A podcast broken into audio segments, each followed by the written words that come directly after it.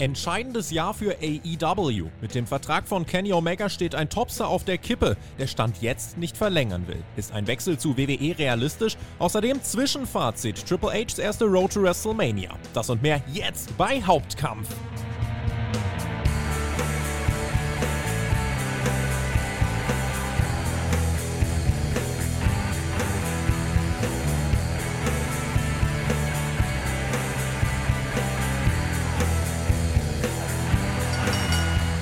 Der frühe Vogel und so. Es ist nicht Sonntag, aber trotzdem ist es schon wieder Zeit für eine neue Ausgabe von Hauptkampf, eurem Wrestling Talk vom Spotfight Wrestling Podcast. Mein Name ist Tobias Enke. Es passiert so viel, da kann man ja auch einfach mal mehrere Ausgaben pro Woche bringen. Steht auch überhaupt gar nichts dem im Wege.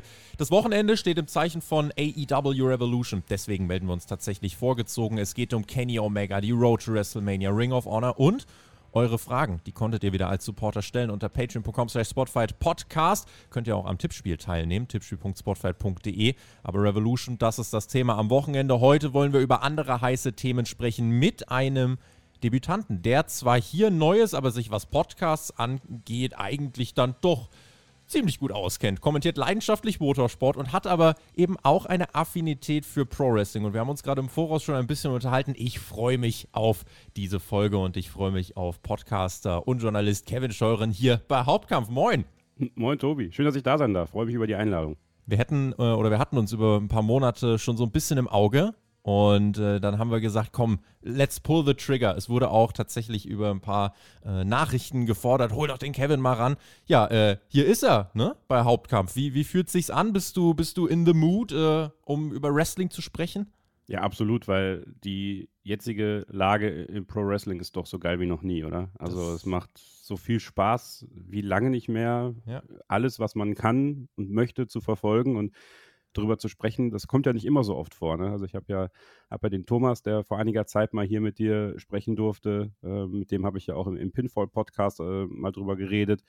Aber ansonsten ist es ja im Privatleben nicht immer so, dass du viele Wrestling-Fans hast. Und dementsprechend freue ich mich dann, in, in diesem wunderbaren Format hier mit dir über diese Themen heute sprechen zu dürfen. Also ich habe ziemlich Bock und äh, ja, auch vielen Dank an alle, die gefordert haben, dass ich mal vorbeikomme. Also das, äh, I'm not worthy, aber ich versuche mein Bestes jetzt zu geben, dass wir hier eine coole Ausgabe machen. Für alle, die jetzt äh, dann vielleicht doch nicht wissen, huch, wer ist denn der Kevin? Äh, bring uns einmal ganz kurz auf den, auf den Stand. Äh, du machst äh, jetzt nicht nur Wrestling, nee, also du machst gar nicht so viel Wrestling, mhm. guckst es nebenbei, aber dein Hauptfokus ist tatsächlich auf dem Asphalt, ne?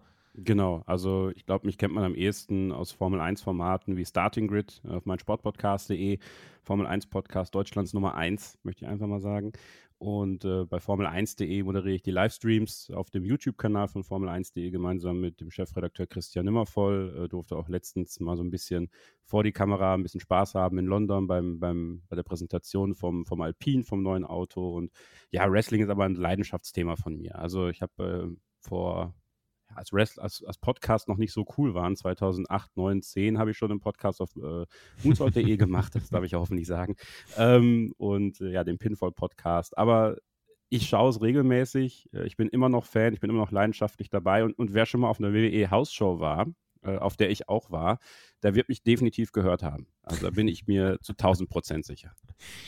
Dann gucken wir mal. Äh, wir werden dich jetzt eine ganze Stunde hören in äh, diesem Podcast. Wir sind auf der Road to WrestleMania und haben aber noch eine ganze, ganze Menge anderer Themen, für die ihr abgestimmt habt. Und deswegen wollen wir gar nicht so viel Zeit verlieren. Ich habe gerade schon äh, meine Zweifel vor der Aufnahme an der Stunde gehegt, aber wir versuchen es einfach mal und starten mit unserem ersten Blog. Und zwar geht es um Kenny Omega. Das ist euer Top-Thema für diese Ausgabe. Kurzes Roundup vielleicht erstmal zum Stand der Dinge für alle, die jetzt wissen, ja, Kenny Omega, AEW, wo, ist das Problem? Äh, der Vertrag von Kenny Omega. Der wäre kurz nach Jahresstart ausgelaufen. Dave Meltzer berichtet, zum 31. Januar wäre das der Fall gewesen. Omega hat 2019 für vier Jahre bei All Elite Wrestling unterschrieben. Der Vertrag wurde jetzt nochmal um die Zeit des Verletzungsausfalls von Omega verlängert. Das heißt nochmal neun Monate, die draufgepackt worden sind. Ergo Richtung Oktober, November wird äh, sich dann dieser Vertrag, äh, ja, dann geht er aufs Ende zu und theoretisch könnte Omega dann Free Agent werden, wenn er sich nicht dazu entschließt, mit AEW zu verlängern. AEW hat bereits mehrfach eine Verlängerung, ein Angebot zur Verlängerung vorgelegt. Kenny Omega hat diese Angebote jedoch allesamt abgelehnt. Mal ganz frei aus dem Bauch raus, Kevin. Was, was sagt dein Bauchgefühl? Wird Kenny Omega AEW zum Ende des Jahres verlassen? Ja oder nein? Passt das irgendwie? Ist das überhaupt denkbar? Also ich glaube ja. Ich glaube, es ist denkbar, weil AEW sich aus Sicht dieser Wrestler, Kenny Omega, Young Bucks, Cody, der ist ja schon weg, in einer Identitätskrise befindet, glaube ich. Äh, weil es gab sehr viel Durchmischung. Ich glaube auch, die Verpflichtung von CM Punk war im Nachhinein einer der größten Fehler, muss man sagen, mhm. für, für das Gesamtgefüge innerhalb des Unternehmens. Und auch aus Sicht von Omega und den Bucks sehr viel Vertrauensverlust, glaube ich, in die Art und Weise, wie Tony Khan das Ganze führen möchte. Und ich glaube, wenn man, wenn man so ein bisschen Kenny Omegas Karriere so rückverfolgt und auch die von den Young Bucks, das lief auch immer sehr viel über Vertrauen und über Vertrauen in, in Auftraggeber, in, in Vertrauen in sich selber und in ihre Idee, wie sie Wrestling leben möchten. Und ich kann mir schon vorstellen, dass ja diese, diese All-Out-Geschichte einiges, einiges zerrüttet hat mhm. innerhalb Kenny Omegas. Und Kenny Omega ist jetzt auch in einem Alter, wenn man sagen will, er könnte wirklich in jeder großen Promotion auf der Welt dann mal seinen Stempel drauf gedrückt haben, ist jetzt vielleicht gerade der beste Zeitpunkt, den, den Wechsel zu machen hin zu WWE, weil in gewisser Weise ist die AEW-Geschichte von Kenny Omega auch auserzählt, möchte ich sagen. Klar, mhm. es gibt mhm. noch einige Highlight-Matches, die man sicherlich sehen möchte, aber so viel mehr zu tun gibt es ja schon fast nicht mehr. Er hat es mit aufgebaut, ähnlich wie Cody eigentlich. Und er könnte jetzt nochmal rübergehen und da auch ganz anders als, als Jobber jetzt vor zig Jahren, als er mal da aufgetreten ist bei Velocity oder sowas, eine Story bekommen mit der, mit der Ernsthaftigkeit und mit, mit der Hingabe, die einem ein Triple H, ge gesetzt dem Fall, er bleibt der Head of Creative, ähm, ihm auch geben kann. Und ich glaube, jetzt ist gerade auch, und, und da hat auch Codys Wechsel und die Art und Weise, wie Cody genutzt wird, gezeigt, okay, es ist jetzt nicht wie damals, wenn einer von WCW kommt, den hauen wir jetzt hier in die Pfanne, sondern wir kriegen eine gute Story, wir kriegen vielleicht ein Main Event. Und da kommt dann vieles zusammen. Plus, ich glaube halt, dass, dass Tony Khan wirklich gucken muss, wo will ich AEW hinentwickeln? Und vielleicht verliert er auf dem Weg halt Kenny Omega und, und vielleicht auch perspektivisch die Young Bucks, obwohl ich bei Kenny Omega eher den Willen und äh, den Drang sehe, vielleicht nochmal was Neues zu machen was ist mit deiner persönlichen Präferenz? Wo, wo willst du ihn sehen? Willst du ihn bei AW sehen, bei WWE? Was, was verbindest du vielleicht auch generell mit äh, Kenny Omega? Ist das für dich äh, auch wirklich dieser Ausnahme-Wrestler? Äh, und äh, ja, passt der dann nicht besser zu AW, wo es mehr ums Wrestling geht? Na, ich habe mich in der Vorbereitung echt nochmal mit Kenny Omega beschäftigt und, und mir vieles Altes nochmal angeguckt von ihm. Für mich ist er einer der Wrestler, die sich einfach so bombastisch entwickelt haben, ihren eigenen Weg gegangen sind, unglaubliches Charisma entwickelt haben und ich glaube, jeder Promotion, für die er antritt, was mitgeben kann, was einzigartig ist. Und das hat er, das hat er bei New Japan gemacht, das hat er bei AEW sowieso gemacht. Und meine persönliche Präferenz ist, ja, Kenny Omega sollte zur WWE gehen. Weil ich glaube, am Ende des Tages ist die WWE die Nummer eins. Also auch wenn, wenn viele AEW-Fans das nicht hören möchten. Und da wirklich nochmal hinzugehen, auf der großen Stage ein WrestleMania-Match zu haben. Ich glaube, es ist immer noch was wert, bei WrestleMania aufzutreten.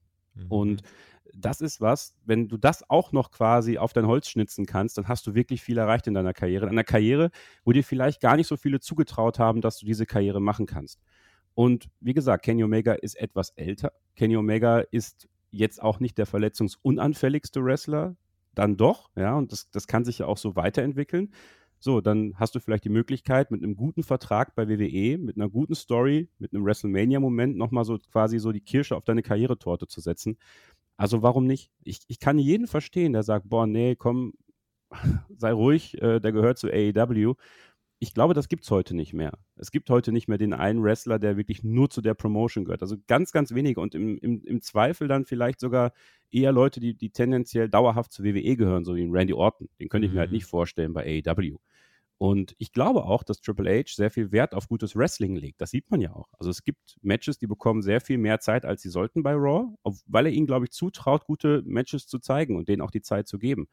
So, und wenn Kenny Omega in dieses Konstrukt reinkommt, und ich glaube, ich meine, Hunter wollte ihn ja schon mal haben, glaube ich, mhm. dann kriegt er auch die Chance, sich dort auch von seiner besten Seite zu präsentieren und muss keine Sorge haben, da irgendwie unterzugehen. Also ich traue es ihm vom Charisma her zu, bei WWE zu bestehen, vom Wrestlerischen sowieso, da gehört er dann also ad hoc zu den, zu den Top 3, 4, 5 Leuten im Roster. Also warum nicht? Es spricht eigentlich vieles dafür, das jetzt zu tun. Tatsächlich ist gerade auch wirklich dieser Umstand, dass eben Triple H Head of Creative ist und nicht Vince McMahon, glaube ich, etwas, was in dieser Gesamtdynamik sehr wichtig ist. Dazu der von dir angesprochene Wechsel von Cody, wo man eben gesehen hat, nein, wenn du von AEW zu WWE wechselst, wirst du nicht als Mitkader hingestellt, sondern, und das war nicht so selbstverständlich. Cody wurde nach einer langen TNT-Titelfehde mit Sammy Guevara äh, und, und ich glaube ein bisschen Malachi Black, kam Cody zu WWE und war der Topstar er war direkt der Topstar und das ist nicht so selbstverständlich. Ähm, und das ist ein gutes, richtiges, sinnvolles Signal gewesen. Dazu eben auch der Fingerzeig, wir sind bereit, mehr wieder auf Wrestling zu setzen. Triple H hat ja generell, wenn man auf seine NXT-Vergangenheit guckt, der hat da einen etwas anderen Ansatz als den von Vince McMahon. Ich würde nicht sagen, dass sie maximal gegensätzlich sind, so weit würde ich nicht gehen, aber Triple H hat auf jeden Fall einen, wie ich finde, gesünderen, schrägstrich moderneren Ansatz. Natürlich auch immer eine Geschmacksfrage, mir persönlich taugt das aber eigentlich äh, vom Grundsatz her ganz gut. Jetzt reden wir viel über Kenny Omega, WWE. Die Frage ist aber natürlich auch, was steckt denn dahinter, wenn er AEW wirklich verlassen würde? Was würde es in deinen Augen bedeuten? Wie viel Symbolik steckt dahinter und wie groß wäre der Schlag in die Magengrube? Wenn WWE es tatsächlich schafft, nach Cody Rhodes das zweite Gründungsmitglied von AEW äh, abzuwerben und das nach ähm, vier Jahren. Was, was würde das aussagen?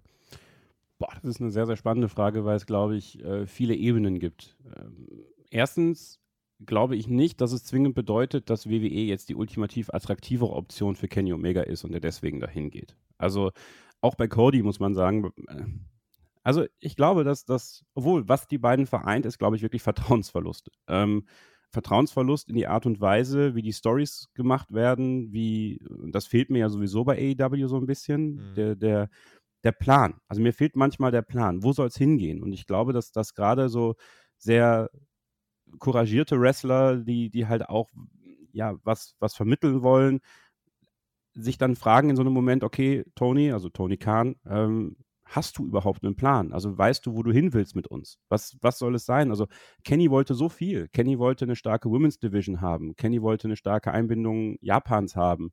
Ähm, gut, da kam Corona dazwischen, ähm, da, da, kam einiges dazwischen. Auch die Women's Division ist noch lange nicht auf dem Level, glaube ich, auf dem Kenny das gern gesehen hätte. Und dann kam eben diese All-Out-Geschichte dazu, die Suspendierung, die sehr, sehr schwammig ist, immer noch, meiner. Meinung nach, und, und auch noch einiges an Aufarbeitungszeit benötigt. Nur die Frage ist, kann man sich das erlauben, diese Aufarbeitungszeit quasi im, äh, im, im, gemeinsamen Arbeiten zu, zu nehmen? Oder muss man vielleicht sogar einfach gehen? Ist es jetzt mittlerweile wie so eine Beziehung, wo beide eigentlich wissen, okay, hier ist irgendwas kaputt gegangen, das Vertrauensverhältnis ist so zerstört. Ähm, wir können jetzt hier zwar zusammenbleiben, aber vielleicht wäre es besser, wenn wir uns einfach mal trennen. So. Und ich glaube, dass, dass das so gewisse Zeichen sind, wo man sagen kann, okay, wenn Kenny Omega AEW Richtung WWE verlässt, dann ist es meiner Meinung nach schon eine erhebliche Teilschuld ähm, Tony Khan.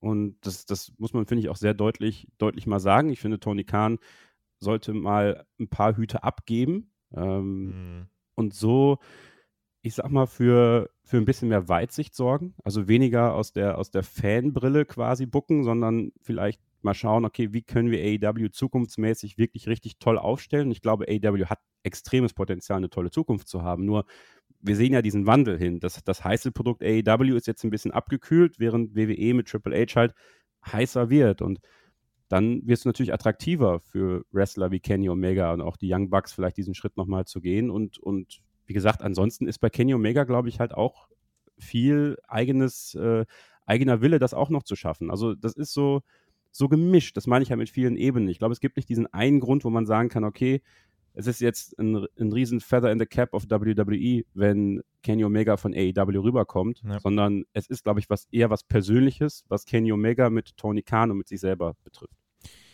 Auch zur Frage nochmal, ne? Kenny Omega vielleicht auch mal von dem Blickwinkel betrachtet, will WDE den überhaupt haben? Ich glaube, äh, ein Faktor ist natürlich einfach, man möchte AEW 1 auswischen und in den letzten Wochen hat sich ja gezeigt, äh, liebe Grüße an Ariel Hawani, ähm, man ist da bei WWE Backstage hinter verschlossenen Türen, da haut man schon Sachen raus zu AEW, die äh, sehr unsittlich sind. Also auch wenn, wenn äh, oft jetzt sich Fans denken, ja, hier, das wird immer als Wrestling War bezeichnet, als ob das WWE juckt. Naja, also bei WWE teilt man da schon sehr viel intern äh, aus und, und guckt da tatsächlich hin. Äh, diese Snowman-Zeile, die halt da quasi bis heute nach. Aber wenn man mal drauf schaut und sich fragt, ist denn trotzdem ähm, ja, WWE wirklich an Omega interessiert, neben der Tatsache, dass man AEW ans Auswischen würde, Glaube ich tatsächlich äh, auch ja. Also wir gucken mal, äh, eine Newsmeldung auf unserer Website haben wir dazu, www.spotfight.de. Äh, dort steht, wie wir bereits berichtet haben, liebäugelt Kenny Omega, dessen Vertrag bei AEW noch in diesem Jahr ausläuft, mit einem Wechsel zu WWE. Neuen Berichten von Wade Keller äh, zufolge ist die Offenheit Omegas für einen Wechsel auch innerhalb der WWE bekannt. Allerdings sei man beim Marktführer nicht bereit, jeden Preis mitzugehen, um den 39-Jährigen zu verpflichten. Zwar genieße Omega bei mehreren einflussreichen Offiziellen der WWE ein großes Ansehen, jedoch sehe man ihn nicht auf einem Level, das eine Verpflichtung allerhöchste Priorität habe. Äh, und dazu soll man aber dennoch bei WWE den Eindruck haben, das äh, klang jetzt bei dir auch schon durch, Omega ist jetzt keiner, der nach der Devise lebt, 100% All Elite und sonst nichts, und das unterstreicht das dann auch nochmal. Äh, ist es eine gesunde Einstellung von, von WWE oder glaubst du, das kann sich sogar noch wandeln zu einem, ja, wenn es dann Richtung September, Oktober geht und sie dann doch merken, oh komm, wir haben, also Geld muss WWE ja eh nicht drüber nachdenken, äh, wir, wir haben die Möglichkeit, glaubst du, dass man dann doch ein bisschen mehr All-In geht, weil man merkt, oh, wir könnten AEW dann doch jetzt richtig eins reinwürgen damit? Ist spannend, ne? Ist schon ein kleiner Preiskampf, der eröffnet ja, ja, eben. Über, Gut über für Omega übrigens, ne? Absolut. Also es erhöht seinen Marktwert natürlich. Ja, ich, ich glaube, dass, dass Kenny Omega, das Alter wurde gerade angesprochen, 39, das wiederhole ich auch nochmal. Ähm, und nach so einer schweren Verletzung weiß man halt nicht, ob da nicht in, in deinem Zweifel nicht nochmal was nachkommt. Ja, und dann musst du dir halt auch überlegen, als Langzeit-Invest, ob es sinnvoll ist, jetzt wirklich das ganz große Geld zu investieren und ihm eine wirklich hohe Downside-Guarantee zu geben und zu sagen, okay, Kenny, äh, ne, falls du dich dann jetzt verletzen solltest, dann, dann, dann, dann landest du weich oder halt zu sagen, okay, wir, wir schauen mal, inwieweit können wir ihn kitzeln, ähm, um dann für einen etwas geringeren Preis zu kommen. Ähm, es ist sicherlich ein Punkt, dass man AEW 1 auswischen kann damit. Andererseits auch wiederum nicht so wirklich, weil, äh, wie ich das schon vorhin gesagt habe, diese Kenny Omega-Geschichte grundsätzlich bei AEW, wir haben nicht mehr viel von ihm bei AEW. Und dann Gerade ist er Trios-Champion. Ja, aber. Das hat man jetzt auch noch so abgehakt. World Champion war auch schon so ein Szenario genau. wie TNT und All Atlantic reizt da, finde ich jetzt auch nicht mehr so hundertprozentig. Tag Team Titel haben wir auch abgehakt. Ja. Und ich habe also, auch nicht mehr das Gefühl, also, ne, diese, diese, diese Best of Seven Serie, ähm, was Best of Seven oder Best of Five? Mhm. Best of Seven. Best of ne? Seven. Ähm, das waren richtig geile Matches. Aber das, das, ich hatte jetzt nicht das Gefühl, als es dann vorbei war, so, boah, jetzt, jetzt geht irgendwie die Trios Division sonst wohin. So, jetzt geht es hier komplett durch die Decke. Und auch jetzt bei Dynamite, äh, letzte Nacht, das war irgendwie, ja, wie sie es jetzt mit House of Black einfädeln, äh, ja, bin ich mal gespannt. Bisher hat man es mit dem Lichtschalter eingefädelt. Also ja, also, mehr, mehr, also das ist halt, aber nicht. das, das habe ich aber auch äh, gesagt, als der Trios-Title eingeführt worden ist. Äh, meine Befürchtung war eben, dass das halt der Party-Titel ist. Da geht es halt um großartiges Wrestling und das kriegen wir definitiv. Und das Auf ist auch, was AEW angeht. Äh, und wenn Tony Khan das wichtig ist, ähm, dann, dann, dann ersetzt es hundertprozentig um und Kenny Omega muss mal gucken, wie wichtig ihm das ist. Keine Liga auf dieser Welt, keine Liga bietet wöchentlich dieses Niveau an Pro Wrestling im Ring, wie es AEW macht. Wenn das für Kenny Omega ein absoluter Top-Notch-Value ist, wird er sich am Ende auch für AEW entscheiden. Aber ne, wie du gerade schon gesagt hast, wenn vielleicht so dieser Hintergedanke ist, oh, vielleicht dann doch nochmal jetzt in dem Alter die Chance nehmen, in großen Stadien catchen und so weiter und so fort, ähm, dann, dann kann sich das nochmal umdrehen. Aber bei der Trios Division ist es jetzt auch so, ja, Elite hat die Titel jetzt gewonnen, Checkmark und that's it. Es fühlt sich jetzt aber nicht an, als gäbe es was Größeres, auf das es hinarbeitet. Ja, und es gibt aber noch die, die andere Komponente. Bei WE muss er sich nicht so kaputt machen für gute Matches, ne? Und für gute Storylines. Also mhm. bei AEW ist es ja schon so, dass du, dass die sich ja immer wieder überbieten wollen mit ihren Matches. Und dementsprechend gehen ja auch viele Wrestler Risiken ein, die sie irgendwann mal bereuen könnten. Ja, also da ja. geht man schon all in, im wahrsten Sinne des Wortes, mit der Art und Weise, wie man die Matches äh, vollzieht. Und bei WWE hatte natürlich die Möglichkeit, auf einer eher sichereren, ich, es klingt jetzt blöd, wenn ich das sage, sichereren Bühne, ähm, auch gute Matches zu haben mit, mit auch wirklich talentierten und tollen Wrestlern. Ja, also Seth Rollins, äh, Gunther, äh, vielleicht könnte man Nakamura mit ihm ja auch mal wieder so ein bisschen äh, ja, aus der Versenkung holen. Es gibt so viele, viele gute Gegner auch bei WWE für ihn oder auch eine Omega gegen Road Story bei, bei WWE. Ja, also ja. da gibt es schon, da gibt's schon einiges, wo man sagen kann, das müsste jetzt kein Ausschlusskriterium sein, zu sagen, nur weil er zu WWE geht, kann er nicht mehr das geile Wrestling zeigen. Aber du hast schon recht, wenn er natürlich das Wrestling über, über alles stellt, dann muss er bei AEW bleiben, weil das wird er so bei WWE nicht bekommen. Wenn er aber eine weitere Facette von sich zeigen will und sich vielleicht auch mal neu aufbauen will für später, sprich vielleicht sowas wie Schauspielerei mal anzugehen, weil Charisma hat der Mann absolut, ja. Also das, das ist unbestritten. Und ich glaube, dass er auch ein Asset sein könnte für WWE, äh, der, der sich gut verkaufen kann. Den kannst du auch ohne Probleme den, den World Title geben und der kann deine Company Message wunderbar nach außen tragen. Also es ist, es ist schon so, dass Kenny Omega viel Reizvolles bietet für, für WWE. Äh, ob man jetzt wirklich den, den letzten Dollar ausgeben sollte für ihn, ja, das können nur die selber entscheiden. Aber ne, wie wir schon gerade festgestellt haben, das ist schon so ein bisschen Preiskampf. Und man versucht schon so ein bisschen auszutarieren, äh, wo könnten wir uns vielleicht treffen. Also es spricht eigentlich schon fast dafür, dass äh, im Hintergrund schon vielleicht was läuft. Und was dann auch noch ganz interessant ist, ja. Das ist mir nämlich vorhin beim Spülen eingefallen, als ich, als ich mal drüber nachgedacht habe, worüber wir jetzt da kommen die besten werden. Gedanken. Ja, ist wirklich so. Ähm, es ist doch irgendwie komisch, dass AEW sich eigentlich komplett von dem wegentwickelt hat, was sie eigentlich mal sagten zu sein. Weil, klar, sie wollten die Alternative zu WWE sein, sie wollten aber nicht so wie WWE sein. So, und plötzlich werden die Verträge um Verletzungszeiten äh, verlängert. Ja, das, was man ja immer so kritisiert hat bei WWE, dass Wrestler so festgehalten werden. Und ich kann das natürlich verstehen, weil diese Zeit möchte man auch irgendwie haben. Aber was, was gibt das für ein Zeichen nach außen? So, wir sind eigentlich gar nicht so viel anders als WWE und das kann natürlich auch für Unzufriedenheit sorgen, ja. Also das ist so ein bisschen halt wie die Rey Mysterio-Geschichte. Das ist jetzt vielleicht gerade noch ganz okay, aber in so ein paar Monaten, wenn dann irgendwie keine weitere Story mehr kommt für Kenny Omega und die Bucks, wenn sie ihren Trios-Titel verlieren sollten und dann hängt er so in der Luft, so, dann möchte ich nochmal drüber, äh, möchte nochmal hören, wie es Backstage so ist mit dem Klima. Und das, das meine ich halt mit der, mit dem Plan und was, was will man sein mit AEW? Und ich kann das, ich kann das komplett nachvollziehen. Das ist überhaupt, überhaupt keine wirkliche Kritik an AEW, weil ich glaube, Pro Wrestling auf dem Level einfach so funktioniert. Es kann gar nicht anders funktionieren. Du kannst nicht Wins and Losses matter und alles ist happy go lucky und wir machen hier auf Sport, weil Wrestling ist am Ende Sports Entertainment, ja, und du musst beide Seiten bedienen, um wirklich erfolgreich zu sein. Und du musst eben auch so ein bisschen die schlechten Facetten deines Konkurrenten mit einfließen lassen, weil ich sag mal, ein Stück weit ist er dadurch ja auch erfolgreich geworden. So, und mhm. ich glaube, da bedingt das eine das andere und, und ich lese es auch, dass das bei WWE über, äh, über AEW extrem hergezogen wird. Ich glaube das auch. Piss and Company und sowas. Aber mhm. ich glaube, es ist andersrum nicht, nicht viel anders. Also, ähm, ich, ich glaube, da tun sie sich nicht viel. Es hat jetzt schon sehr schnell eine persönliche Ebene angenommen, die meiner Meinung nach unnötig war. Also ich glaube, es, es war überhaupt nicht nötig, dass man da, dass man da in, in, diese Schiene fährt. Aus der Schiene kommt man aber nicht, äh, von der Schiene kommt man nicht mehr runter. Und jetzt muss man halt gucken.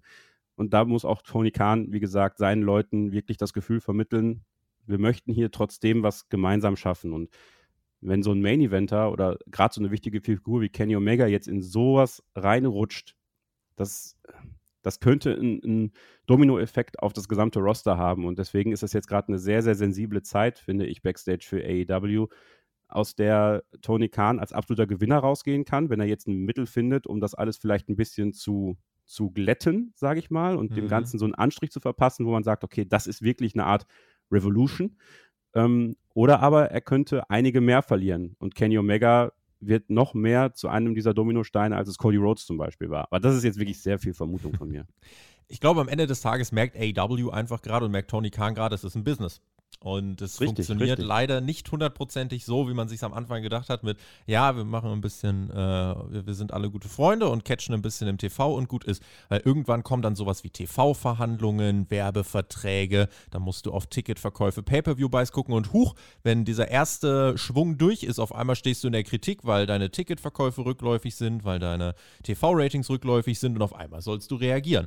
Und äh, da kannst du plötzlich nicht mehr hundertprozentig nur das machen, worauf du Bock hast. Gut, okay, jetzt hat Orange Cassidy äh, Opener bei Dynamite gewonnen, Danhausen hat eine Battle Royale gewonnen. Vielleicht kannst du doch auch machen, worauf du Bock hast, aber die Frage ist eben, inwiefern äh, wird das langfristig dann noch weiter zum, zum äh, Erfolg und Überdauern deiner Company äh, beitragen. Viele interessante Diskussionen dazu auch auf Twitter. Also äh, das finde ich immer ganz spannend, weil äh, noch immer habe ich Leute, die sagen, ey, ganz ehrlich, ich möchte eigentlich Dynamite, sechs Matches, keine Segmente, Entrance, Finish und mehr nicht die gibt es. So, diese Menschen gibt es und äh, AEW ist da im Mainstream beziehungsweise im, im großen äh, Bereich noch am ehesten das, was diese Leute auffängt, natürlich. Ähm, glaube eben nur, dass äh, gerade diese Fans, den, den, den gönne ich das auch. Aber natürlich darfst du dann die anderen nicht dafür verurteilen, wenn sie sich Gedanken darüber machen, wie kann diese Company möglichst lange überdauern. Und ich denke ja. eben, wenn du 52 Wochen im Jahr im TV zu füllen hast, wenn du jede Woche eine Show hast, die episodisch aufgezogen ist, die den Zuschauer dazu animieren soll, nächste Woche wieder einzuschalten, die einen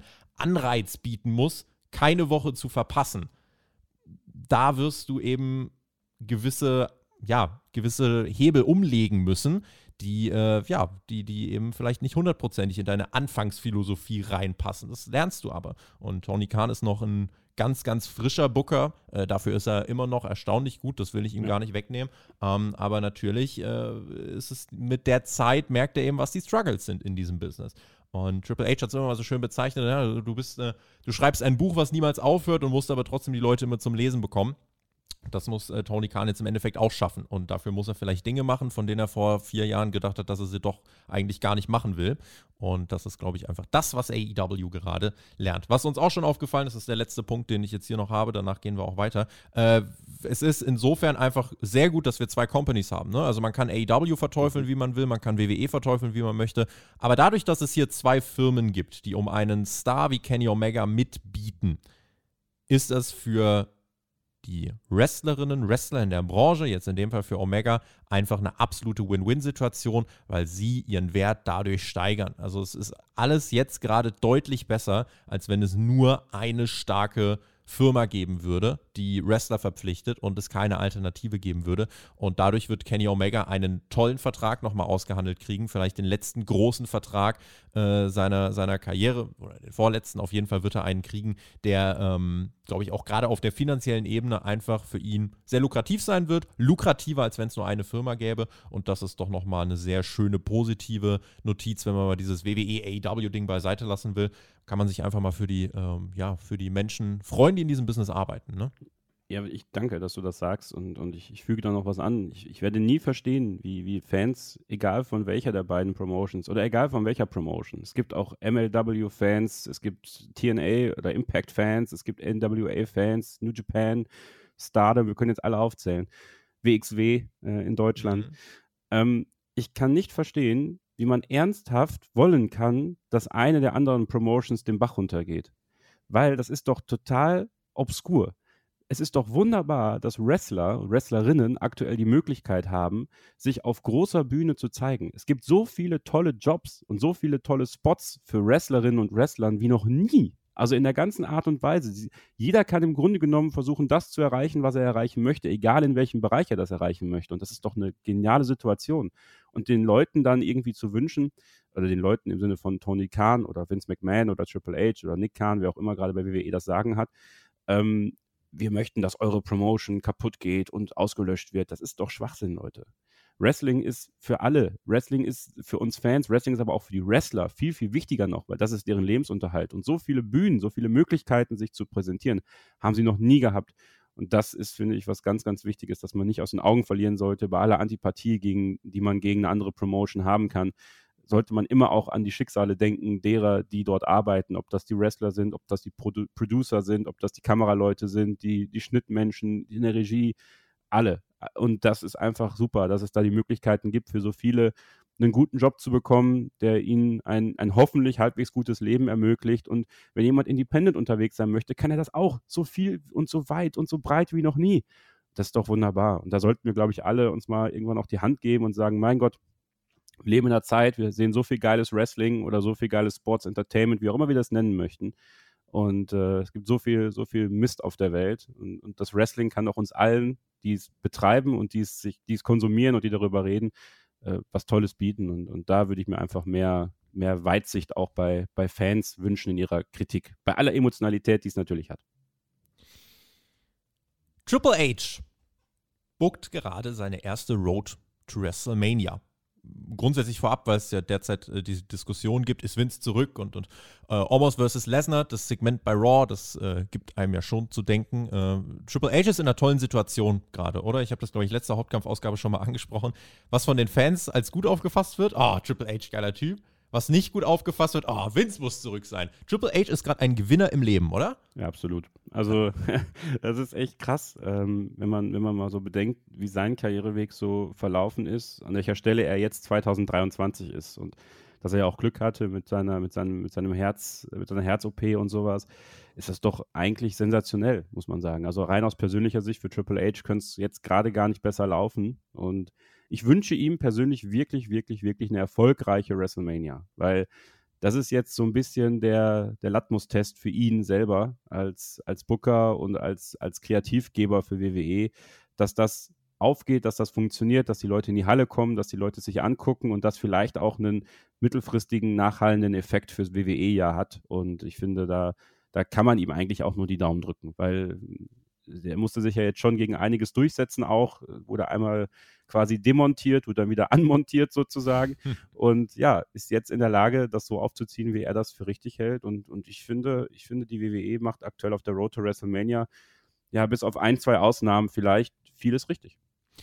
Lass uns äh, über vielleicht die aktuellsten Meldungen sprechen, die es gibt. Das bezieht sich alles auf diese ganze Geschichte rund um Brock Lesnar, was da wohl geplant gewesen sein soll.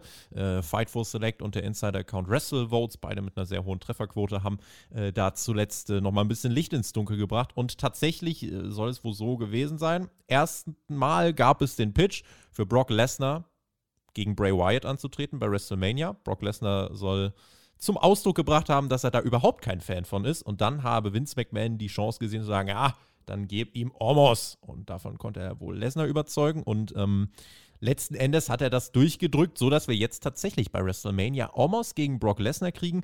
Während Bray Wyatt, mit dem Lesnar nicht zusammenarbeiten möchte, das ist auch nochmal ein Thema für sich, ähm, es wohl mit Bobby Lashley zu tun bekommt. Dafür hat man die Fehde von Bobby Lashley gegen Brock Lesnar, die irgendwie mit äh, Elimination Chamber noch gar nicht zu Ende sein kann, scheinbar trotzdem erstmal ad acta gelegt.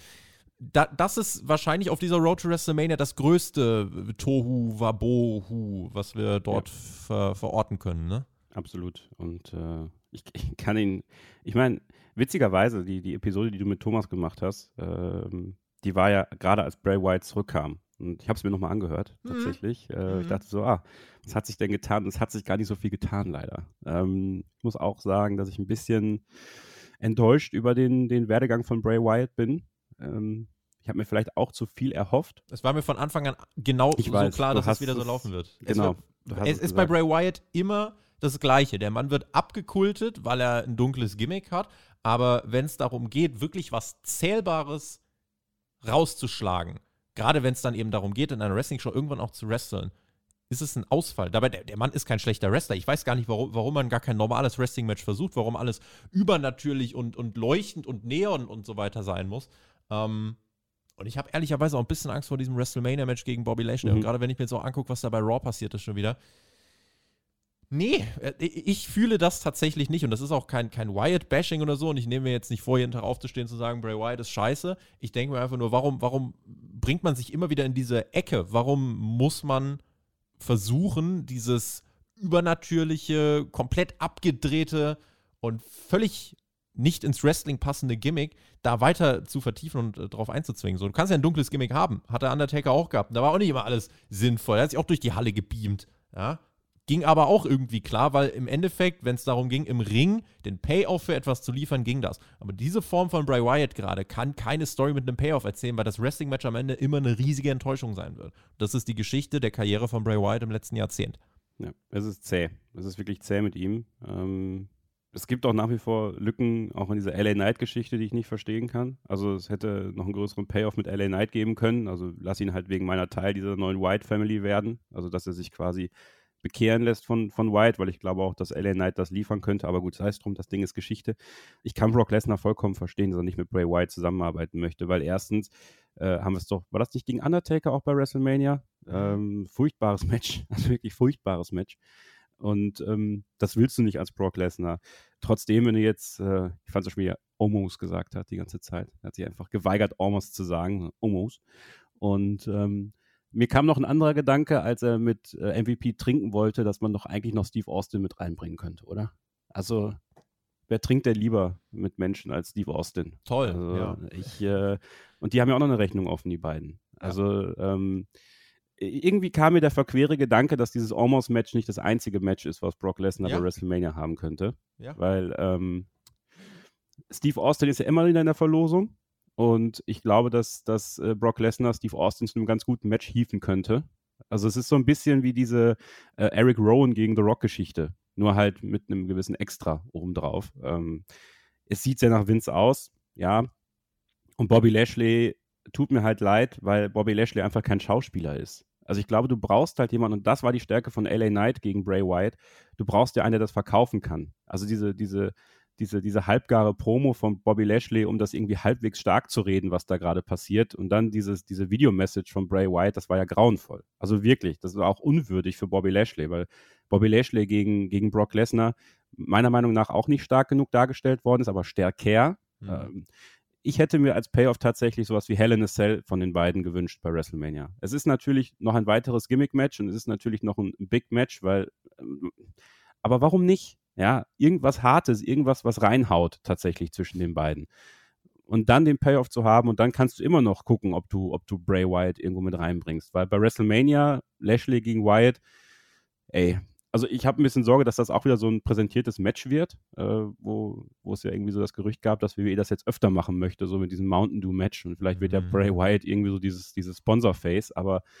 Die Marketingmaschine. Cool. Die Marketingmaschine, ja. Ob, ob er das sein möchte, weiß ich jetzt nicht, aber ich meine, für ihn ist es ein Top-Deal. Er bekommt äh, tatsächlich eine relativ gute Storyline für WrestleMania gegen den starken Gegner, muss man sagen. Und ähm, es ist halt die Frage, wer da, wer da gewinnt, ja, und was man dann danach weitermachen möchte. Und für Brock, ich meine, für Brock kann es nicht besser kommen. Ja, der, der kämpft da gegen Omos, äh, macht da zwei, drei, vier Minuten rum und äh, geht dann nach Hause. Viel Geld. Kriegt viel Geld, geht nach Hause und trinkt zu Hause erstmal äh, einen Kurs Light, weil Bud Light ihm nichts bezahlt und gets, gets on top of his wife.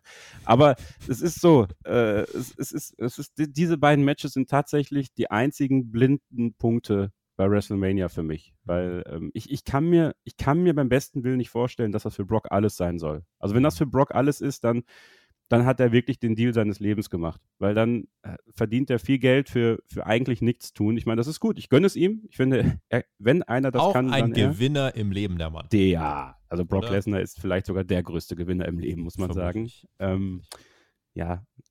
Ja, du, ich hoffe, wir kriegen diese beiden Matches schnell rum. Und, und wie gesagt, ein, ein Teil von mir, also das ist so mein, mein Fanherz, was dann, was dann buckt für mich. Dann kommt noch Steve Austin rein und dann gibt es noch ein kleines Extra-Match obendrauf. Ähm, so ein bisschen WrestleMania 20 Vibes. Ähm, da versucht man sich irgendwie so ein bisschen das noch herzuleiten, damit es irgendwie ja, nicht ganz so schlimm wird. Genau. Kopf, ne? ja, genau. Ja.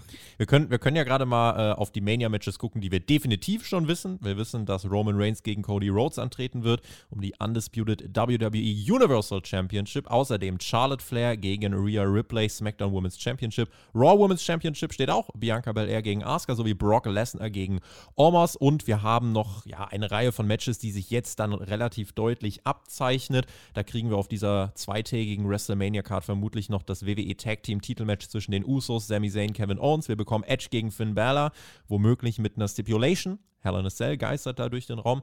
Wir haben Seth Rollins gegen Logan Paul, Bobby Lashley bei Wyatt. Äh, Intercontinental Championship Gunther gegen Drew McIntyre deutet sich an. Rey Mysterio gegen Dominic Mysterio und dann ist bei den Frauen, was den Tag Team Titel angeht, da gibt es jetzt so zwei Möglichkeiten. Entweder wir bekommen Becky Lynch, Lita und Trish Stratus gegen Damage Control oder wir bekommen Lynch und Lita gegen Shayna Baszler und Ronda Rousey. Äh, das sind so jetzt die Matches, die da jetzt rumgeistern. Du hast schon gesagt, also zwei Schwachpunkte hast du ausgemacht mit eben den Matches von Lashley und Lesnar. Äh, was sind in deinen Augen die Stärken dieser Card? Also ganz klar der Main Event. Ähm, ich gönne es Cody von Herzen, dass er den Titel holt. Du glaubst, er holt ihn? Ja. Okay. Bin ich mir ziemlich sicher. Ich denke, die Bloodline implodiert jetzt erstmal. Ich will sogar. ich glaube es übrigens auch, aber ich halte das dann für äh, gerade rückblickend auf Elimination Chamber mit Sami Zayn und so alles für nicht maximal potenziert. Ist es nicht. Müssen wir uns, glaube ich, da müssen wir uns alle nichts vormachen. Mhm. Ähm, ich glaube, es wäre der klügere Move gewesen, es durchzuziehen mit Zayn. Man hätte man hätte kreative Wege finden können, aber. auf jeden Fall nicht schlechter geworden. Nein, es wäre nicht schlechter geworden, aber ich meine, jetzt ist es so. Wir müssen jetzt damit arbeiten. Ja. Äh, ich würde sogar einen Heyman-Turn nicht ausschließen, ähm, weil ich finde, das bauen sie auch so ein bisschen auf. Und Heyman, also der geht da nicht mit Cody, sondern äh, naja, wer weiß, vielleicht äh, wird sich mal gegen den Wise Man gestellt und gegen seine Idee und never trust the Wise Man am Ende des Tages. Ähm, gut, Zane, das Tag Team Match, ja, das wird auch gut und die kriegen auch ihren Moment. Und ich persönlich würde denen ja den, den Main Event am Samstag geben tatsächlich und nicht Charlotte Flair. Mhm. Ähm, auch wenn man immer dafür sorgen sollte, Frauen einen guten Spot zu geben, ist Charlotte Flair, glaube ich, nicht darauf angewiesen, den Main Event zu haben am Samstag. Mhm. Ähm, und das wäre auch falsch. Also ich finde, der, der Klimax am Samstag muss Zanes Titel äh, sein. Sonst ist wirklich noch, noch härter dieser Trostpreis-Vibe, ne? Ja. Und am Sonntag muss der, muss der Klimax halt der Titel von Cody sein. Und dann ist die Bloodline quasi erstmal titellos und da muss man dann gucken, wie man weitermacht. Ähm, ich freue mich tierisch auf, auf Drew gegen Gunther. Also ich ja. glaube, wenn man die aufeinander loslässt und einfach machen lässt und so ich einen Weg. Ich würde Seamus auch noch mit reinstellen tatsächlich. Nee, einfach nee, nee. fürs Entertainment, aber würdest du nicht machen? Nee, kein Triple Threat. Ich, okay. ich möchte Gunther in einem Einzelmatch sehen. Okay. Ähm, ich hätte ihn am liebsten gegen Brock gesehen, aber gut, kriegen wir nicht. Ähm, muss ich jetzt erstmal so annehmen.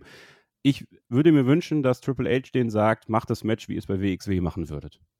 Einfach voll auf die Nuss, hier habt ihr eure Minutenanzahl, hoffentlich wird es nicht verkürzt, so, und macht einfach. So, habt einfach Spaß. So, lasst richtig die Sau raus. Und ich glaube, das kann halt was richtig Geiles bei WrestleMania werden in diesem Stadion. So, dann, ich persönlich bin ja großer Austin Theory-Fan. Und damit stehe ich äh, zum Beispiel mit Thomas immer so ein bisschen auf Kriegsfuß. Ich finde, Austin Theory hat einfach was extrem Einnehmendes.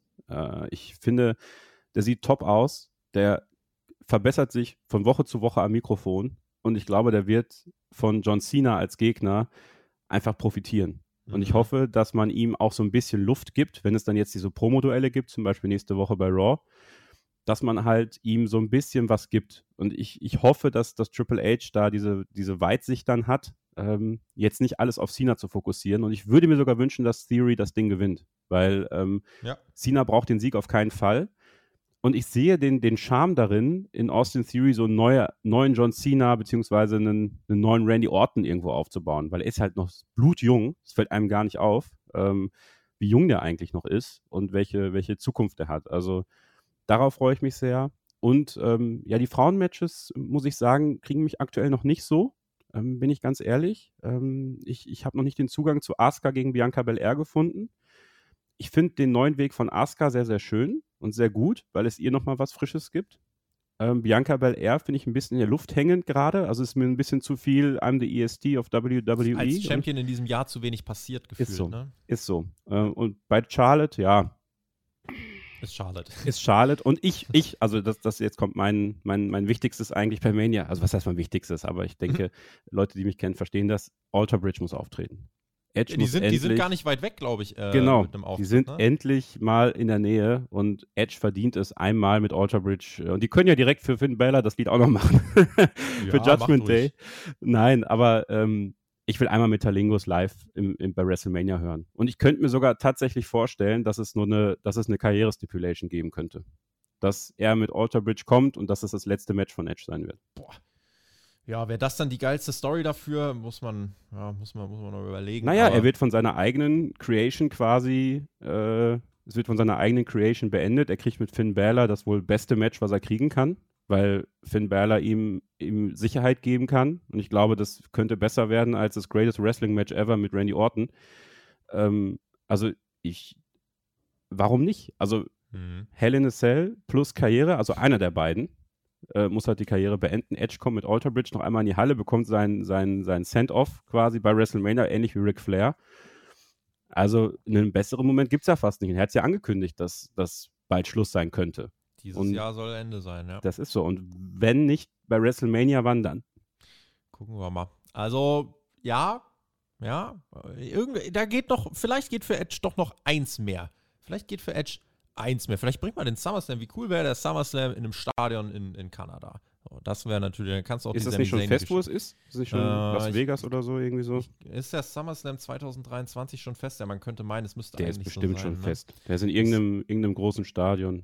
Mm, äh, ja, stimmt. 2023 ist in einem NFL-Stadion äh, im Ford Field findet der Ah, tatsächlich Detroit, statt. Ja, Detroit, Michigan. Gut, schade, dann ist auch meine, mein Wunschszenario hier schon wieder weg. Aber ja, mal gucken. Vielleicht äh, ist es tatsächlich das Ende der Karriere von Edge. Aber ich glaube, da, da, ah, das würde ich größer noch im Voraus bewerben. Äh, Ich muss- Wäre wär natürlich schade, wenn es einfach so schnips und dann ist es weg. Ja, ich muss sagen, aber ich, ich finde Edge, ähm, Edge könnte noch viel bieten, aber nicht mehr im Ring. Ehrlicherweise. Also ich fand jetzt die letzten Mhm. Matches, die er hatte, tut man ihm keinen Gefallen mit. Er sieht auch immer älter aus. Ähm, da kann er ja gar nichts für, das ist einfach so. Das ist die Natur der Dinge. Ähm, man muss halt aufpassen, den richtigen Moment zu finden. Und ich glaube, was, was Edge halt immer wieder gesagt hat, und er ist auch verletzungsanfällig geworden, ja. Also auch da Mhm. haben wir jetzt schon zwei längere Verletzungsunterbrechungen wieder gehabt, oder sogar drei. Also da muss man halt den richtigen Moment finden. Und wenn man wirklich den Perfect Storm haben kann, zu sagen, wir haben jetzt die Möglichkeit bei WrestleMania mit voller Hütte, mit deiner Band, mit deinen Möglichkeiten, mit Finn Balor, dir einen Send-Off zu geben. Also, und wie gesagt, dadurch, dass halt Judgment Day seine Creation war und Judgment Day ihm quasi dann die Karriere beendet, das zieht natürlich Finn Balor nochmal auf ein neues Heel-Level hoch, ne? Also, wenn man Das ist die will. Frage, ob er davon so krass profitiert. Dafür ist die Story an sich vielleicht zwischendurch hat sie zu große Löcher oder Tiefen Ja, das, zumindest. das kann gehabt. schon sein. Also, Auch ich hoffe die nicht. Comebacks von Edge und so, die haben so ein bisschen die Wirkung dann verloren. Aber Ich hoffe nicht. Ich mag Edge. Ich liebe Edge. Edge Ja. ist Edge. Also ich möchte Edge am liebsten sein ganzes Leben lang wresteln sehen. Aber so wie ich Edge einschätze, von der Art und Weise, wie er auch darüber denkt, Mhm. äh, wird er sich den Moment sehr bewusst aussuchen, wann dann Schluss ist. Und du hast schon recht. Es ist jetzt natürlich sehr kurzfristig, ja. Wenn man, also man müsste es im Grunde recht bald promoten, damit das, damit das den, den Nachhall hat. Und dann ist Ja. auch die Frage, an welchem Tag buchst du das? Ja, weil dann dementsprechend hast du natürlich dann, wenn das so kommen sollte, sehr hypothetisch, hast du natürlich einen Stimmungskiller erstmal drin. Ja, willst du den auf dem Sonntag haben?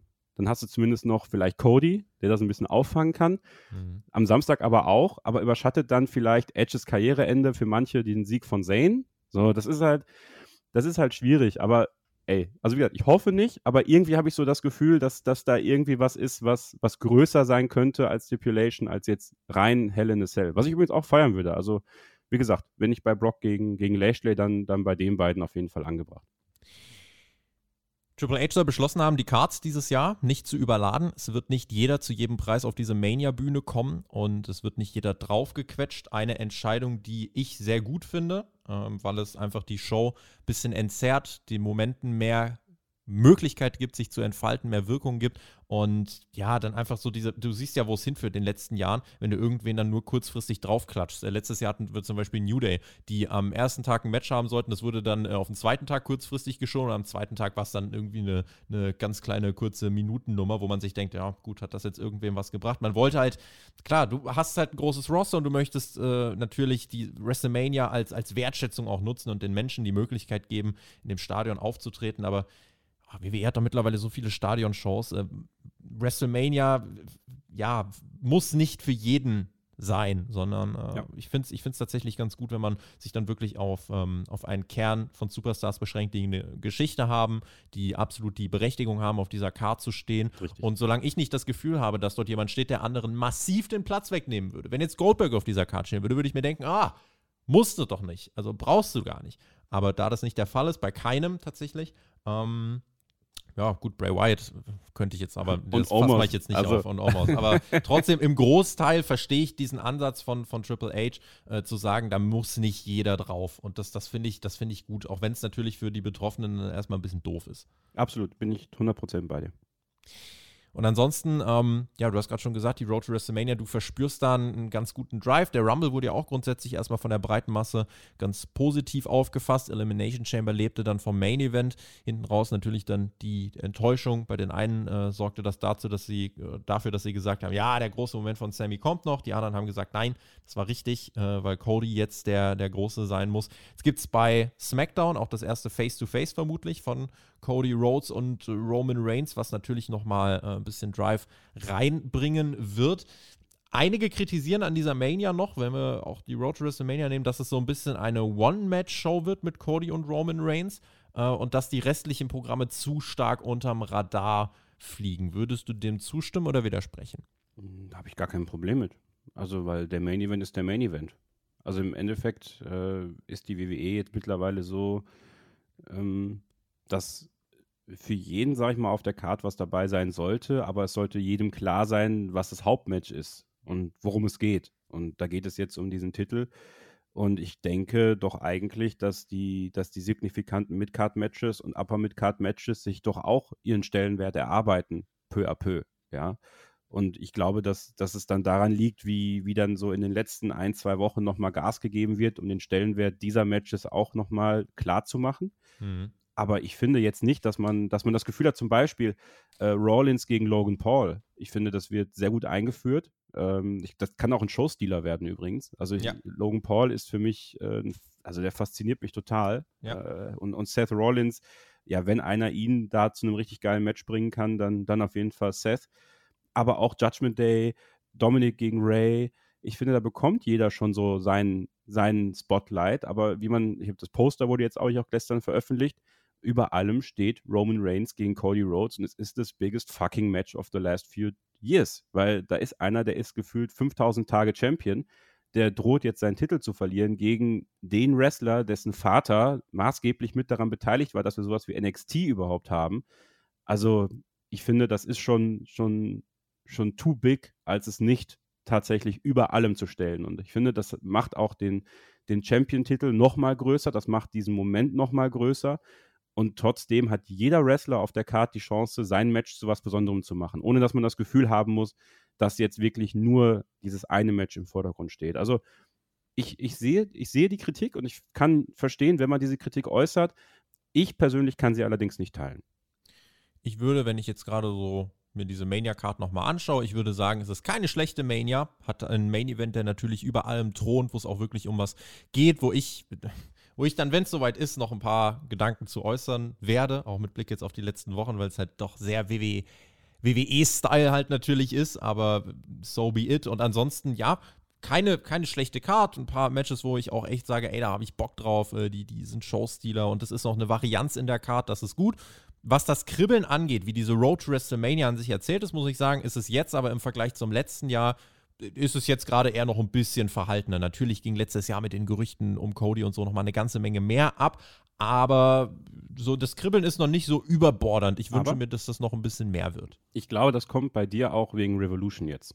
Ich glaube, dass Revolution einfach äh, ähm, also dass dieser AW Pay-per-View jetzt gerade bei vielen, glaube ich, ein bisschen noch die Freude auf WrestleMania hemmt, weil ich glaube, viele auch auf Revolution schauen. Ich meine, das macht ihr ja auch.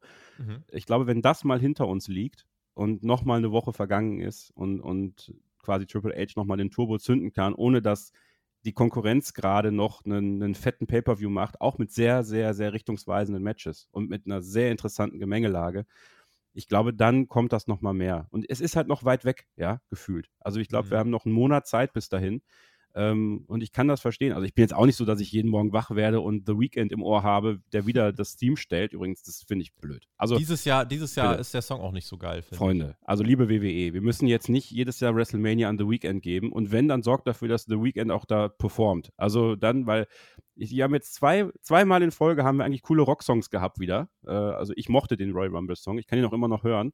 Ähm, und auch äh, Beartooth war geil bei Chamber. Und jetzt kommen wir wieder mit The Weekend. Also da würde ich mir wünschen, dass man auch da mal wieder was schönes Rockiges nimmt. Aber das Vielleicht haben die so eine Mania-Theme-Song-Partnerschaft. Ich glaube auch, dass sie das mhm. haben, tatsächlich. Weil es ist schon auffällig, dass er jetzt, glaube ich, das dritte Jahr in Folge den Theme-Song stellt. Mhm. Ähm, und er ist tatsächlich nicht so geil.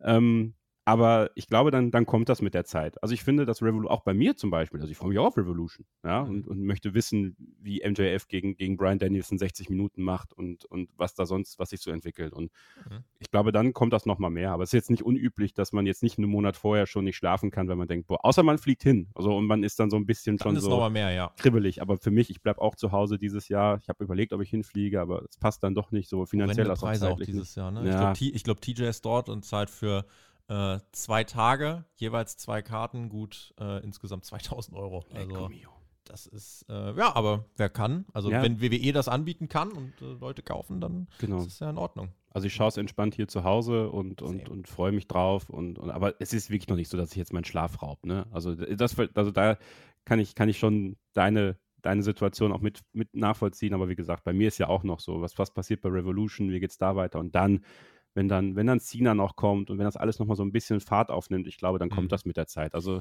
die kriegen das schon hin. Vier Wochen haben wir noch offen, dann ist WrestleMania. Wir gehen in unseren letzten Block. Danach kommen die Hörerfragen. Den letzten Block werden wir gar nicht so groß halten. Wir wollen noch mal ganz kurz über Ring of Honor sprechen, beziehungsweise eben die neue TV-Show von Ring of Honor, die ja dann jetzt auch starten wird. Mit äh, Tapings hat man das Ganze ja losgetreten und äh, hat dann mittlerweile für diese erste Weekly offiziell auch einige Matches ähm, bestätigt. Die können wir gerade nochmal durchgehen. Wir bekommen ein ähm, Match von Claudio Castagnoli, der verteidigt seinen Titel gegen AR Fox. Außerdem New Japan World TV Champion Zack Saber Jr. tritt an gegen Blake Christian, Konosuke Takeshita gegen Josh Woods, Mark Briscoe gegen Slim J und Willow Nightingale gegen Lady Frost. Äh, eine Frage, die ich mir dabei gestellt habe, ist direkt, passt das in 60 Minuten? Wenn ja, ist es zu viel für 60 Minuten? Wenn nein, ist nicht alles über 60 Minuten für eine Ring of Honor Weekly Show zu viel. Also ja. da, die, die Länge wäre schon entscheidend, dass das bitte nicht über 60 sind, weil sonst weiß ich langsam auch echt nicht mehr, wo oben und unten ist. Ja, wenn es dann also wirklich nur, nur Match Entrance, Match Entrance, Match Entrance ist und wahrscheinlich wirklich wenig, wenig, wirklich Augenmerk auf Promos gelegt wird oder so, dann kann das schon echt anstrengend werden, ja. Also, weil dann hast du AEW Dynamite mit, mit sehr viel Wrestling-Heavy-Shows, dann hast du Rampage, was Wrestling-Heavy ist, und dann auch noch Ring of Honor obendrauf, also nur aus diesem einen Globus sozusagen boah, es ist schon anstrengend, aber ich befürchte fast, Tobi, es wird mehr als eine Stunde sein. Debütiert heute, dann am Donnerstag, auf äh, dem Honor Club, auf der Streaming-Plattform. Ähm, ja, also wenn ich generell noch auf die, auf die ähm, Tapings gucke, also jetzt äh, Ohren zu halten, wenn ihr überhaupt gar nichts davon wissen wollt, äh, gab viele Überraschungen, Returns, Debüts und da wurde schon so ein bisschen deutlich, in welche Richtung das geht. Äh, Gran Metalik, Zack Saber Jr., Dralistico, ganz wilde Ansetzung. Hast du sowas im Main Event wie Cheeseburger gegen Samoa Joe, Sky Blue gegen Lady Frost und und und. Will das jetzt gar nicht durchspoilern. Ähm, aber was glaubst du, in welche Richtung entwickelt sich das? Es gab ja Gerüchte, ob Ring of Honor für AW eine Art NXT werden könnte. Jetzt hat Tony Khan aber gesagt, na, es wird die Vergangenheit, die Gegenwart und die Zukunft von Ring of Honor hier sich widerspiegeln. Und es waren dann eben auch alte Ring of Honor Stars dabei, Silas Young, äh, Eddie Kingston jetzt natürlich dann auch. Ähm, unter anderem, da wird ja was aufgebaut. Ist das der richtige Weg für dich? Also es zielt im Kern auch wirklich auf diese entsprechende Zielgruppe ab und nicht Macht jetzt nicht den Eindruck, als wäre das irgendwie die, die Aufbauliga, die dann irgendwie für AEWs Hauptprodukte, ergo für Dynamite, ähm, was auf den Weg bringt. Oder ist es vielleicht in deinen Augen genau deswegen richtig, weil man einfach dann äh, diesen Story Overload, den man teilweise hat, dann ein bisschen auslagern kann? Wohin entwickelt sich diese Show? Also es muss eine eigenständige Show sein. Ich finde, es muss auch äh, ein klares Roster geben, auf kurz oder lang. Also wenig äh, Mixtur zwischen AEW und Ring of Honor. Klar, mal ein Crossover, so eine, wie in so einer, in so einer, in so einer Serie, wo quasi ein Hauptcharakter seinen Spin-off bekommt, aber immer mal wieder vorbeischaut. So, in der, in der Richtung. Ähm, ansonsten würde ich mir wünschen, dass es keine Farmliga für AEW wird, sondern halt das, was Ring of Honor ausgemacht hat, äh, eben wieder in den Fokus zu rücken. Äh, und ja, auch da muss Tony Khan, und das meine ich halt mit, gib mal ein paar Hüte ab, Junge, ähm, aufpassen, dass es nicht zu viel zumutet. Ja, also wenn ihr jetzt AEW macht plus Ring of Honor und Ring of Honor aber ernsthaft machen möchte und das ja auch was sein soll, was du auf kurz oder lang ja vielleicht doch nochmal an eine Fernsehstation verkaufen möchtest, dann muss da halt auch was hinter sein. Und ich glaube, dass Ring of Honor-Fans, ähm, also dies große Ring of Honor-Fans natürlich auch eine gewisse Erwartung haben. Die Wrestler dafür bekommen sie sicherlich. Jetzt ist das Produkt natürlich entscheidend. Ich finde es klug, dass sie in Universal Studios gehen. Das kann dem Ganzen tatsächlich so eine Art NXT, TNA Impact Charme geben, aber natürlich mit besserem, vielleicht noch mit besserem Wrestling. Ähm, ist halt die, ist, das Setting ist so ein bisschen wie bei den äh, Dark Tapings dann. Ah ja, okay, ja. Genau. Also Dark findet auch da tatsächlich statt und äh, wird jetzt seit längerem getaped. Und äh, da, also den, der ist aber, also der Vibe ist aber cool bei den Shows, ja, ne? Also das also hat tatsächlich Dark so ein bisschen diesen, ja. genau, diesen abgegrenzten Vibe, das finde ich schon nicht verkehrt. Ja, und Dark sollte halt eher so NXT artig sein, finde ich. Also bei, bei Dark kannst du natürlich dann den Dark Elevation, war ja auch mal irgendwie sowieso der, der, der mhm. das Ansinnen dahinter.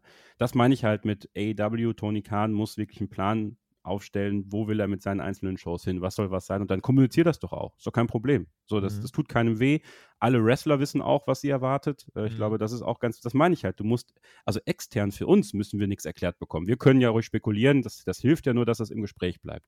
Nur ich habe manchmal das Gefühl, dass selbst die intern nicht wissen, was gerade passiert und was der Plan ist. Und das ist natürlich die große Gefahr, weil dann verlierst du Vertrauen, wenn du nicht weißt.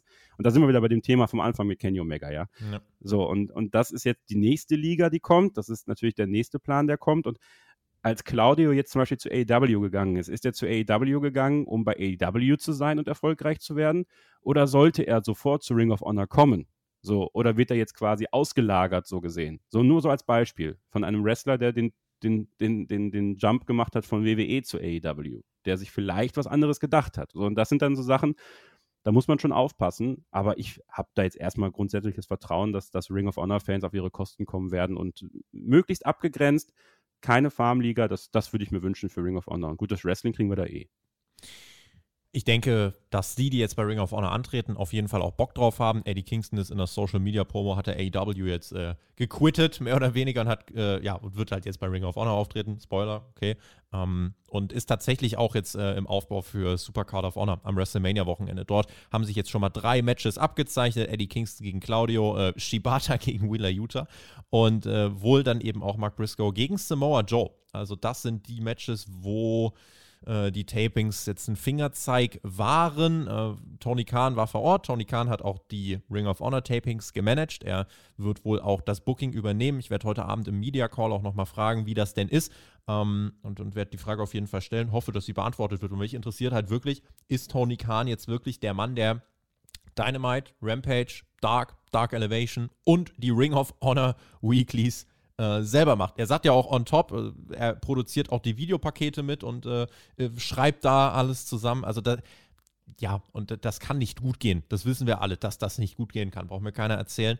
Dementsprechend, ja, möchte ich aber einfach nur nochmal die Bestätigung haben, dass wir nicht immer jetzt nur spekulieren, na, macht Tony Khan jetzt auch Ring of Honor, äh, sondern das würde ich gerne einmal nachfragen. Ja, und dann ist einfach die Frage, wohin entwickelt sich diese Liga? Schreibt uns auch gerne in die Kommentare, ob ihr das verfolgen werdet oder nicht. Es ist halt auf jeden Fall nichts, was äh, irgendwie AEW ein großes Wachstum bringen wird, so an sich. Es ist aber auf jeden Fall sinnvoll, um glaube ich, die Shows so ein bisschen zu entzerren, weil eben vieles, was jetzt mit den Ring of Honor Sachen im, im, TV gelaufen ist bei Dynamite, das kann man jetzt dorthin auslagern. Und ich sehe jetzt da schon die New Japan Influence.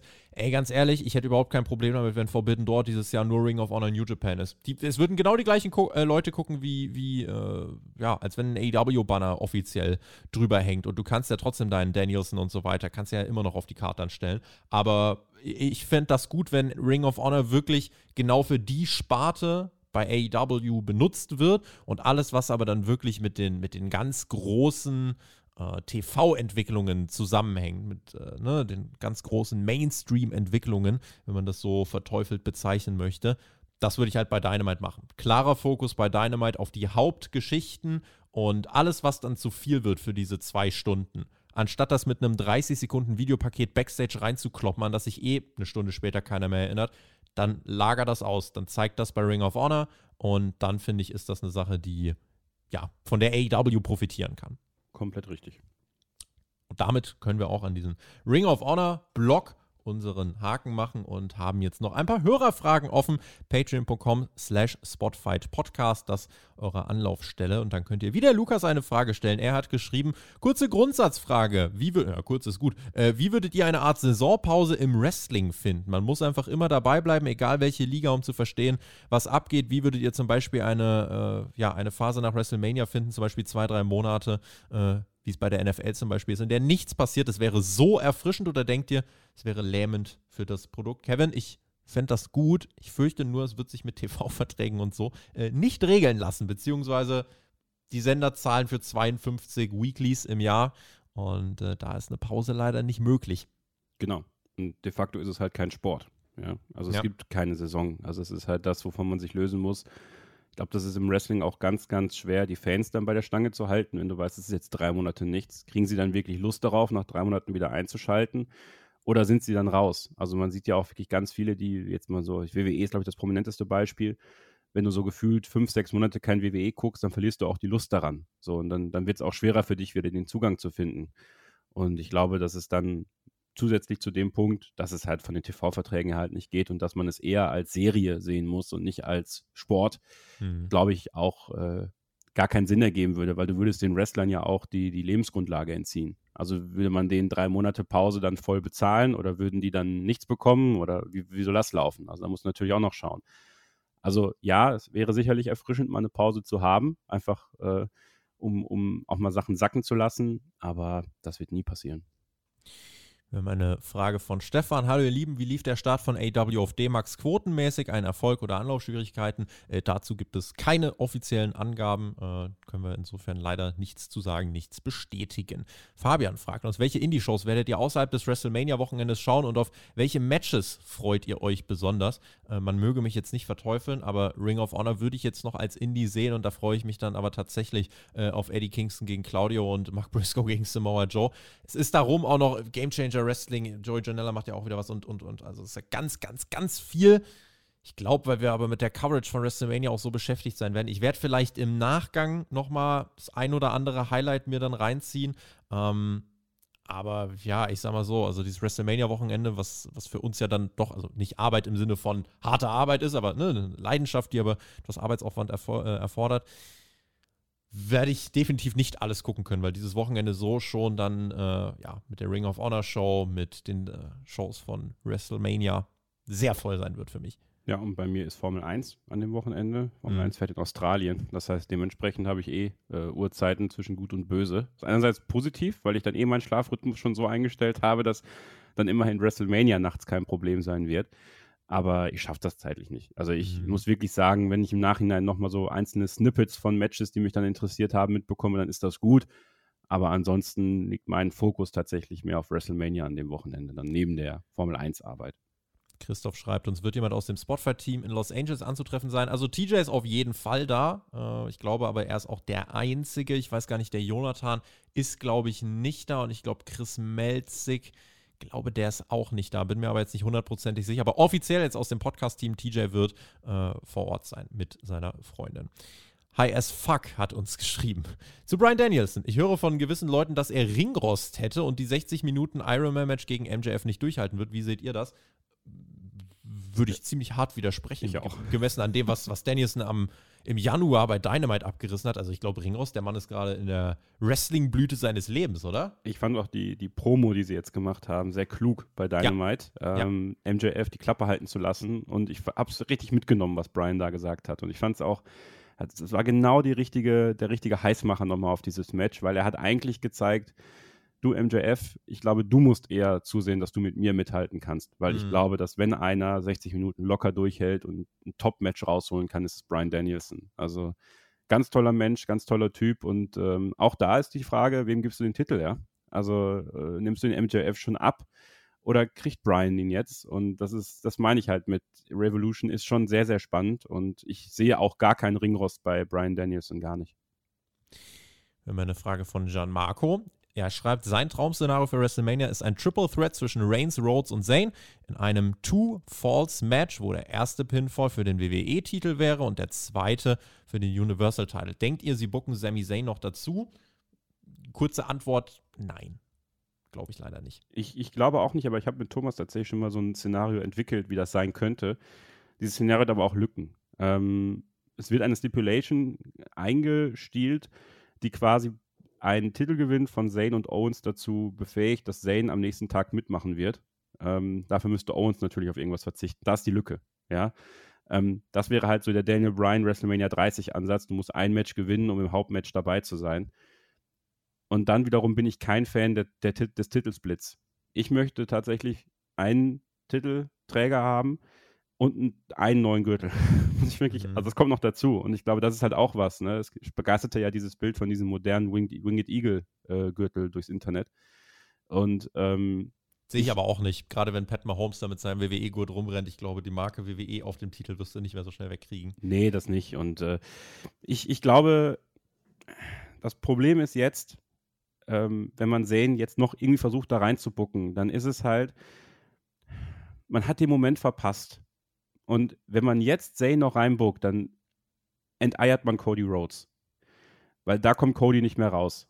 Wenn, also klar, mit, diesem, mit diesen Two-Falls-Geschichten hast du natürlich einen Weg, du könntest es machen. Aber man muss bei Cody Rhodes immer bedenken, der ist jetzt gerade mächtig over, aber das bleibt nicht ewig so. Bei Cody Rhodes ist das, ist das das Langeweilepotenzial leider größer irgendwann, als sich das viele, viele, viele ähm, vor Augen führen wollen. Was auch einer der großen Faktoren bei AEW war. Ja.